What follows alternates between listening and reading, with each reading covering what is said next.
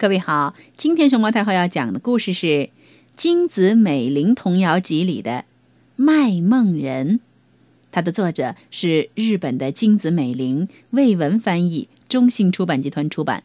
关注微信公众号和荔枝电台“熊猫太后摆故事”，都可以收听到熊猫太后讲的故事。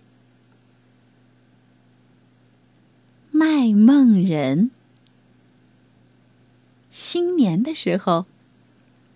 梦的人会来，卖新年的第一个梦，就像装满宝藏的大船那样，装着像小山一样多的美美的梦。